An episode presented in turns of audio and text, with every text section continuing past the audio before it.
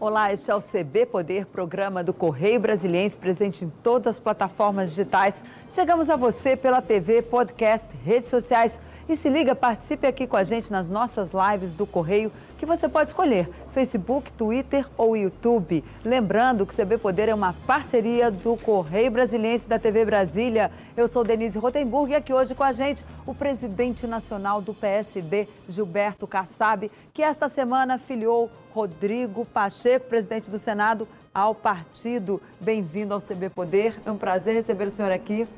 Prazer é meu, Denise. É uma alegria muito grande conversar um pouquinho sobre política. Rodrigo Pacheco, Brasil. Pois é, né? 2022 já está na pauta, né? Como você deve ter percebido, de uns tempos para cá, todo mundo só fala naquilo. Na política, só fala naquilo. Eleição presidencial. E o, PS, o PSD chega com o presidente do Senado, Rodrigo Pacheco. Doutor Kassab, quais são agora os próximos passos? Ontem o senhor disse ali, brincou até, olha gente, é off, mas ele é o nosso candidato a presidente da República. Como é que está isso? Quais são os próximos passos? Quais os outros partidos o senhor vai conversar? O senhor está buscando novas filiações também ao PSD? Como é que está esse seu o andar dessa carruagem aí para 2022? Denise, eu não posso falar pelo Rodrigo Pacheco, mas a minha sensibilidade, mais de 30 anos de experiência na vida pública, me leva a crer que ele vai aceitar o chamamento, não que o PSD está fazendo, que os brasileiros estão fazendo. O Brasil já não aguenta mais esse clima de ódio, Denise. As pessoas que pensam diferente um odiando o outro, a falta de respeito, a falta de transparência. O governo não vai bem, isso é reconhecido por quase todos, por quase 80% da população brasileira. Então você precisa apresentar uma alternativa. E a melhor alternativa é o Rodrigo. Eu conheci. Por quê, Rodrigo Pacheco? Primeiro, ele é uma pessoa séria, inteligente, bem preparada. Muito jovem ainda, se tornou um dos melhores advogados de Minas Gerais e do Brasil.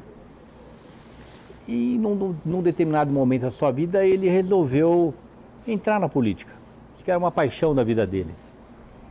E, há quase sete anos. E nesses sete anos, ele mostrou primeiro o que é a renovação na política, porque ele não está a 30, como eu estou a 30. Ele não está a 40, como outros estão a 40.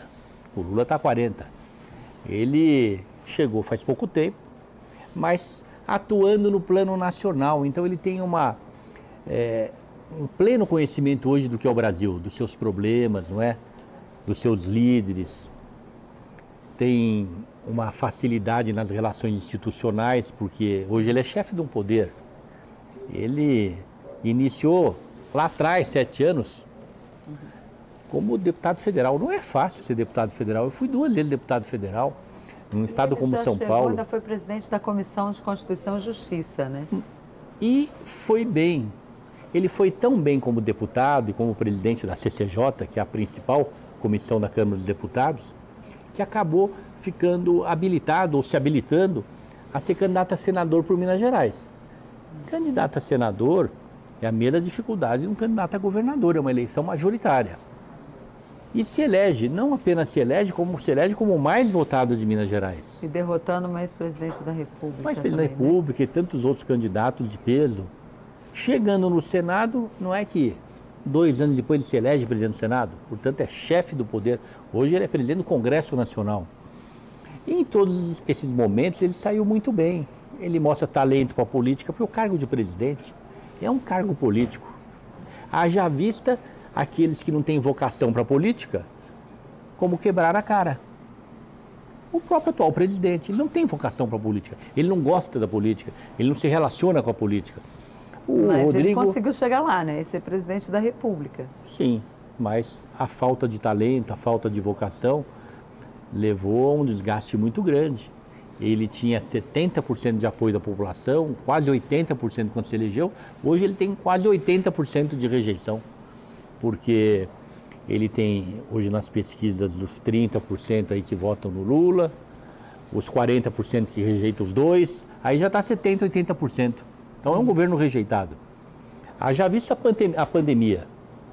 Denise, foi um desastre a condução pessoal dele, não é? o negacionismo, a participação em aglomerações, a questão das vacinas lá atrás. 100 milhões de vacinas da Pfizer que esse governo recusou. Agora essa CPI apontando desvios, né, desmandos. Então, é, nós precisamos de uma alternativa que venha pacificar o país, que aquele que ganhe não queira matar o adversário. E, o que, e o, aquele que perde não queira, não aposte no quanto pior melhor. Não é? Chega, o brasileiro não aguenta mais isso. Agora, mas mal ou bem, o ex-presidente Lula, a gente vê aí a polarização, ela continua, né? Porque o ex-presidente Lula continua ali como o com a melhor performance nas pesquisas, né? E depois vem o presidente Bolsonaro. Como é que é possível quebrar essa polarização? Já tem muita gente apostando também que, que o senhor, que o PSD lança um candidato para lá na frente apresentar o vice de Lula ou algo desse tipo. Quais são, qual é a sua avaliação? Denise, quero afirmar para você que o PSD vai ter candidato a presidente da República. Eu espero que seja o Rodrigo Pacheco.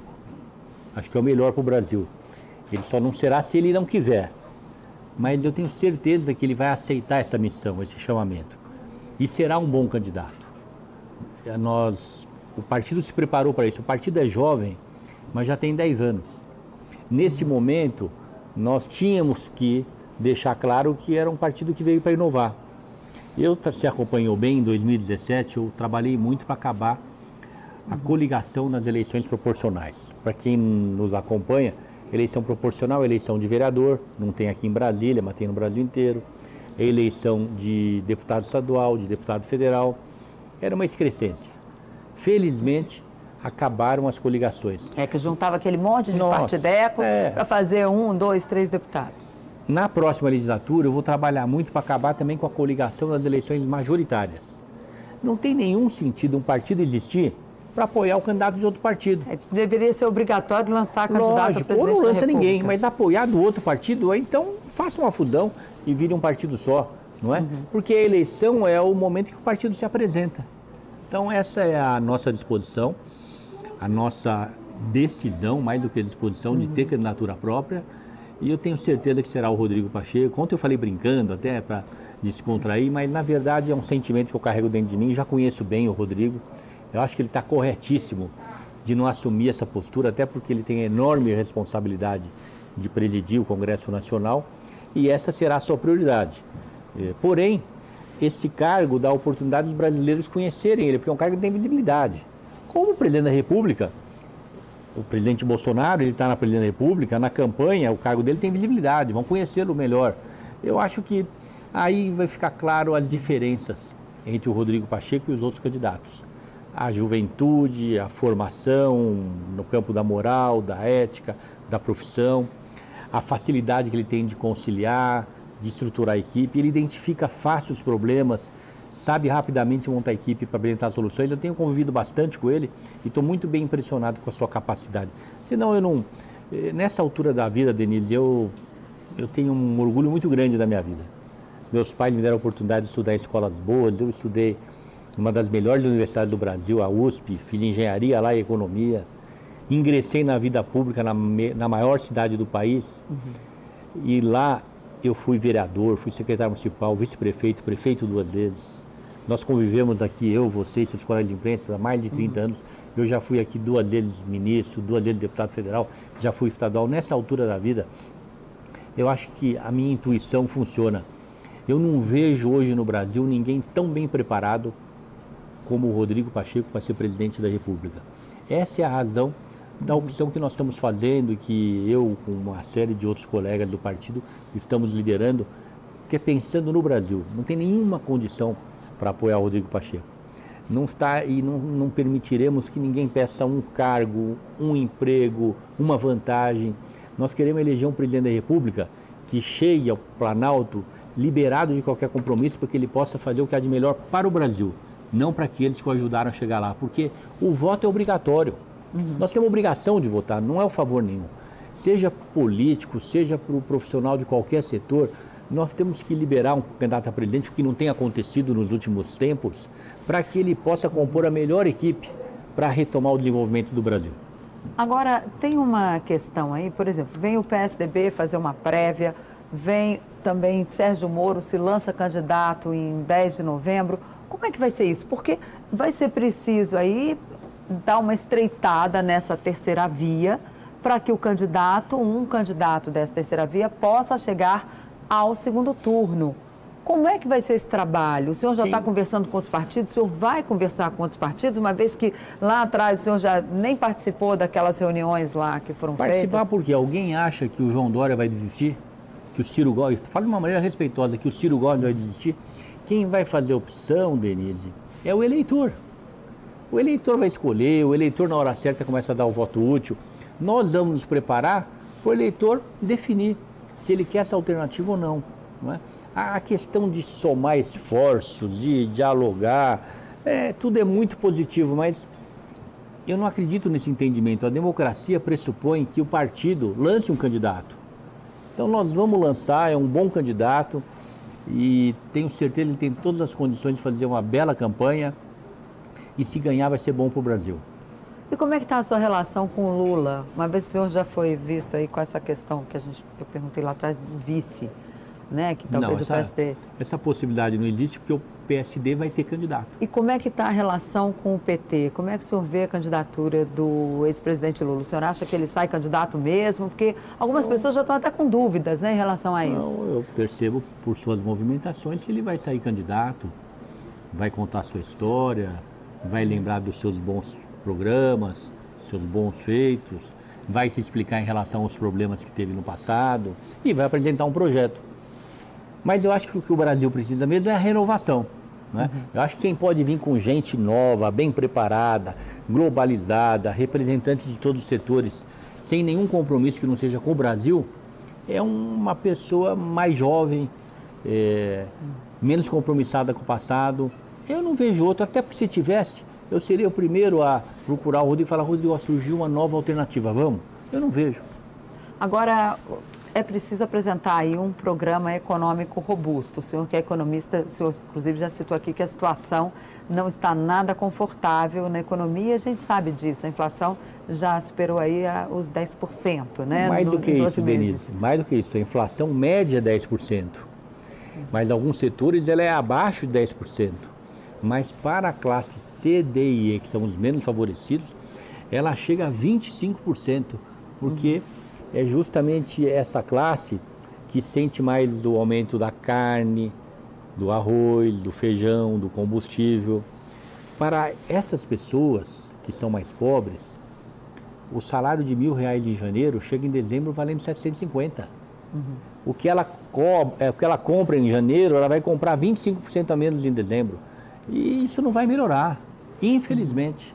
E quem vai ser a equipe econômica, quem vai fazer o projeto econômico de Rodrigo Pacheco para uma campanha presidencial? Já tem esses nomes? Primeiro, o senhor já está pesquisando? Primeiro nós precisamos esperar é, ele se definir, né? E eu tenho certeza que ele vai se definir por aceitar essa convocação, para que depois ele, como candidato, possa dar as, as suas prioridades, né?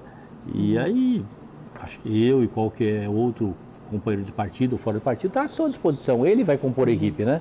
Até é para montar o plano de governo. E qual é o timing para essa definição? Já tem ali? Vocês já combinaram ali? Qual é o cronograma para isso? Porque também não dá para ficar esperando até abril, né? É, eu acredito que ele vai ter uma decisão rápida. Ele mesmo ontem, né, na sua filiação, uhum. ele deixou claro que está refletindo, né? E a sua filiação num partido que ficar claro para todos que vai ter candidato a presidente da República, é uma sinalização muito forte que ele deverá aceitar. Mas eu não posso aqui afirmar por ele.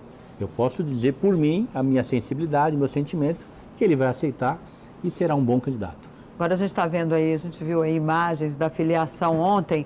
Tinha muita gente lá, né? Eu consegui contar ali tinha mais de 100 parlamentares, por, ah, entre deputados e senadores. Sim, Como é que está isso? Porque o PSD é um partido que hoje tem 35 deputados, né, se não me engano. Isso. Vai para quanto? Quantos o senhor pretende aí atrair para esse projeto? O partido está tendo um crescimento grande nos últimos anos, não é? Em 10 anos se tornou um dos principais partidos do país. Nós temos projetos regionais é, em praticamente todos os estados, com, com lideranças expressivas, respeitadas. Eu entendo que o partido deverá, a partir de 2023, estar tá entre as três maiores bancadas na Câmara e as três maiores bancadas no Senado. Já é a segunda no Senado, acho que vai continuar entre as três maiores e a mesma, da mesma maneira no Senado. Eu estou bastante otimista quanto ao crescimento, com qualidade, e são esses projetos regionais que também serão muito importantes na candidatura do Rodrigo Pacheco. Lideranças como Ratinho Júnior, como Eduardo que Paz. É de Curitiba, Eduardo o, Paz, Rio de Janeiro. Geraldo Alckmin. Não é? Geraldo Alckmin Calil. vai se filiar? Não, ele vai ser o nosso candidato a governador. Ele tem um convite nosso né, para se filiar. Nós temos uma expectativa, uma esperança que ele possa se filiar. Vamos apoiá-lo, é, independente de partido, mas com certeza o nosso partido fará a campanha. Geraldo Alckmin, espero pelo PSD, e hum. Rodrigo Pacheco. Então ele terá, o, o, Rodrigo terá o palanque do Geraldo Alckmin em São Paulo.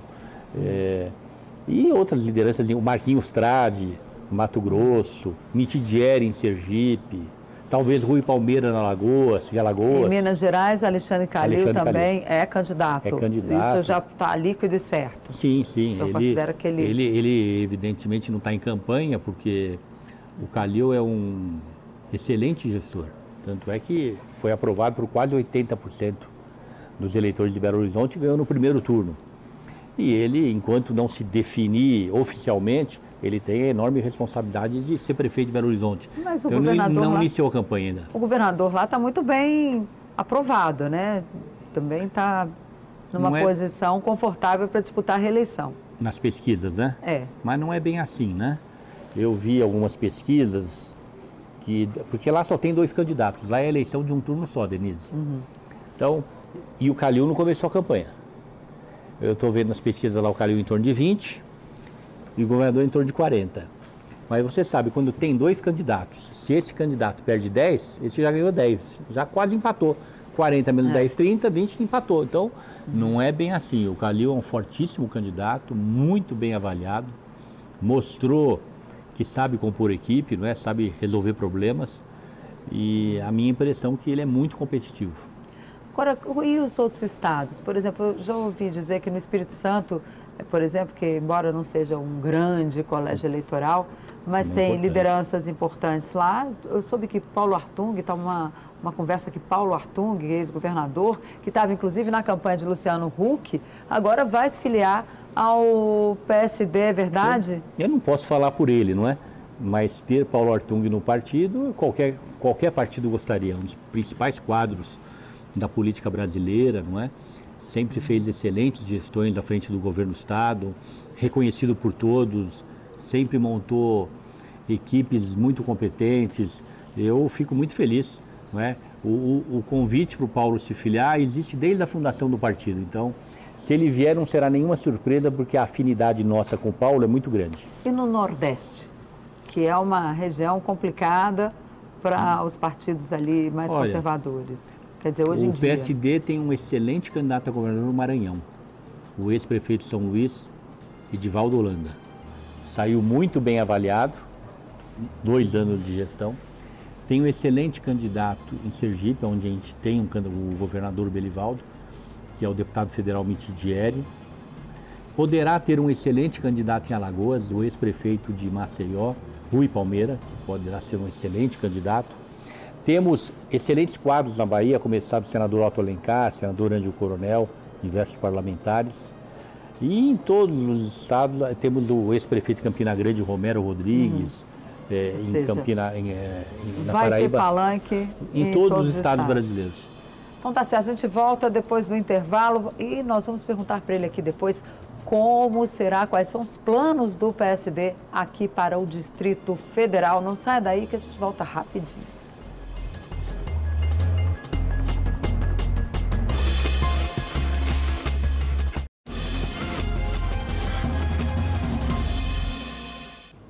A gente volta com o segundo bloco do CB Poder, que recebe hoje o presidente nacional do PSD, Gilberto Kassab, que está aí lançando um nome para a presidência da República. Mais um nessa disputa que promete ser acirrada no ano que vem.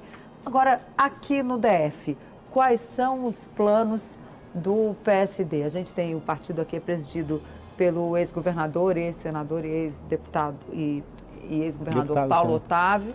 Como é que vai ser essa disputa aí? Ele vai montar um palanque para Rodrigo Pacheco ou há a possibilidade de uma aliança com o governador Ibanês? O Paulo Otávio, que é o nosso presidente aqui, todos sabem, é um apaixonado por Brasília. Não apenas ele, mas sua esposa, Ana Cristina, que também é filiada é, ao PSD. Que ontem fez lá a solenidade do Você memorial. Você percebeu né? que ontem o Paulo abriu a solenidade com um discurso e a Ana Cristina fechou a solenidade colocando um botão lá na pela do Ela vai ser Pacheco. candidata? Não, acho que não. O Paulo Otávio, o Paulo está se preparando, ele gostaria de voltar a contribuir com, com o Distrito Federal na área pública, que não deixa de ser um desprendimento, um grande empresário que ele é. A minha impressão, não posso falar por ele, mas é que existe uma sólida relação, aliança com o governador ibanês e talvez o partido tenha expectativas de compor a chapa majoritária e fazer uma boa chapa de deputados federais para eleger um ou dois deputados federais. Que avaliação o senhor faz do presidente Jair Bolsonaro? O senhor já avaliou o governo, Agora, ele está aí escolhendo um partido e o senhor, que já é conhecido, inclusive citado nos bastidores como o maior CEO de partido que existe hoje no país, como é que o senhor vê aí esses, essa movimentação do presidente que até o momento nem partido tem? Isso ajuda ou atrapalha aí os planos do governo? O próprio presidente Bolsonaro é, diz que, apesar de quase 30 anos de mandato de deputado federal, ele sempre passou ao largo da política. Então, ele tem dificuldade com a política, ele nunca teve trabalho partidário, ele demorou para compreender, se é que já compreendeu, a importância da política. Quando eu falo da política, é da boa política, não é? Porque o que predomina na vida pública é a boa política. Aqueles que fazem os mal feitos, eles têm que ser punidos, felizmente muitos estão sendo, é, mas ele tem muita dificuldade, não é? A, a performance pessoal dele é inadequada.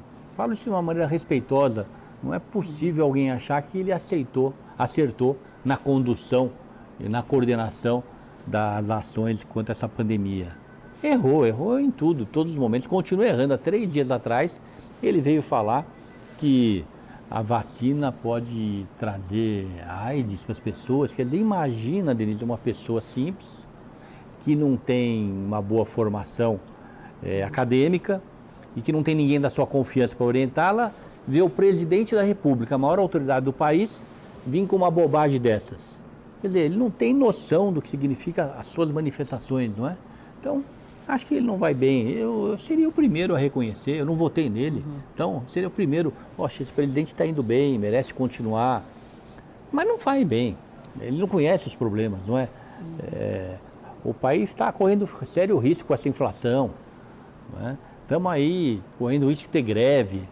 Não está bem o país. Então a minha avaliação não é boa. Se a avaliação fosse positiva, eu era o primeiro a manifestar por apoiá-lo.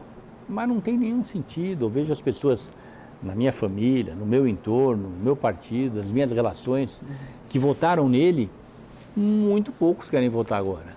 Agora, falando, o senhor citou aí a questão econômica, né, os problemas que o país enfrenta. A gente conversou no primeiro bloco, o senhor disse que ainda vai montar essa equipe. Mas Henrique Meirelles continua afiliado ao PSD, não continua? Que hoje é secretário de João Dória.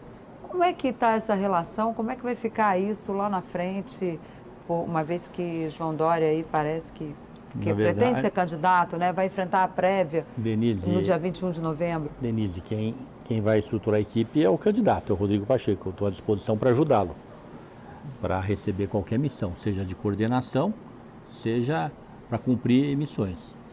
E eu acredito que o mais breve possível, assim que ele se definir, ele irá fazer, porque ele é um bom gestor, ele entende a importância de ter um bom plano de governo. O Henrique Meirelles é fundador do PSD. Ele temporariamente saiu do partido para ser candidato a presidente da República, era um sonho dele, não é?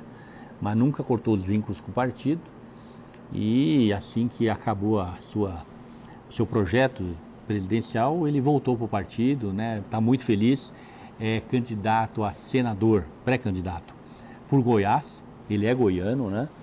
Os goianos têm em relação ao Henrique Meirelles. Então ele foi para o PSDB, voltou PSD. para Sim, mas o PSD vai ter candidato a presidente. Não, ele é candidato a senador em Goiás. Sim, mas eh, sim, senador em Goiás, mas ele vai apoiar Pacheco, não vai apoiar Dória. Sim, Então, Sim, ele vai apoiar o candidato isso ele já partido. lhe disse, isso Sim, não, já está o definido. PSD de Goiás ontem estava todo no evento. O senador Vanderlan, o presidente Vilmar Rocha, não é? É, o deputado federal Francisco Júnior, não é? É, Isso não quer dizer que alguém lá de Goiás, que é filiado ao partido, possa querer apoiar outro presidente do Brasil, ainda não tem a fidelidade, mas a linha de ação do partido, não é? Que tem liderança de expressão, como o senador Vanderlan, não é? Respeitado por todos e que teve uma votação esplêndida agora para quando se elegeu o senador, é ter na candidatura do Henrique Meirelles ao Senado o nosso carro-chefe.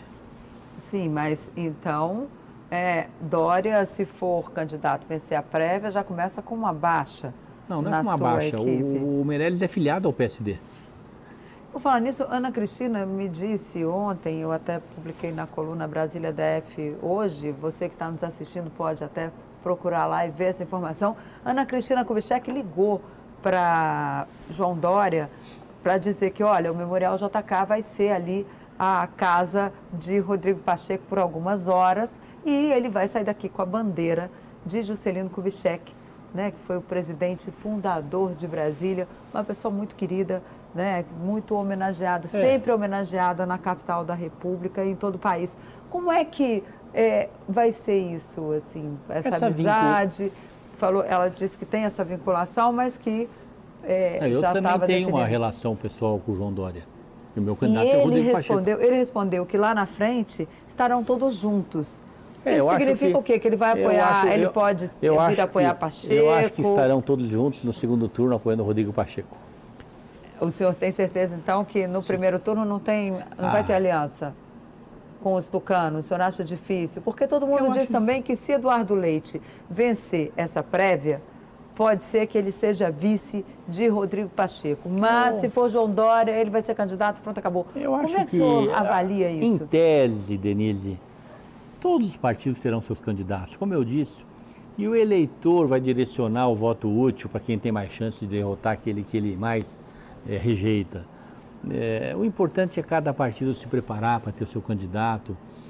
A- o que a Ana Cristina fez foi um gesto de delicadeza com uma pessoa que o Paulo Otávio e ela tem relações, não é? Como o João Dória é pré-candidato a presidente, acho que foi de uma maneira antecipada falar, olha, nós estamos recebendo, até porque ela é filiada ao PSD e o Paulo Otávio também. É, isso ficou claro Ou ontem. seja, amigos, amigos, partidos à parte. É, ontem ficou claro, né, é, o engajamento. Eles participaram dessa construção, né? Em todos os momentos dos últimos meses, eles mostraram muito, é, muito envolvimento com a ideia de ter um mineiro, em especial o Rodrigo Pacheco, com o seu perfil, que é muito parecido com o do Juscelino, né? Em Agora- primeiro lugar, na hum. questão do otimismo, né? O Juscelino era um otimista, o Rodrigo Pacheco também é um otimista, né? E a importância que tem ter uma pessoa preparada para retomar o desenvolvimento.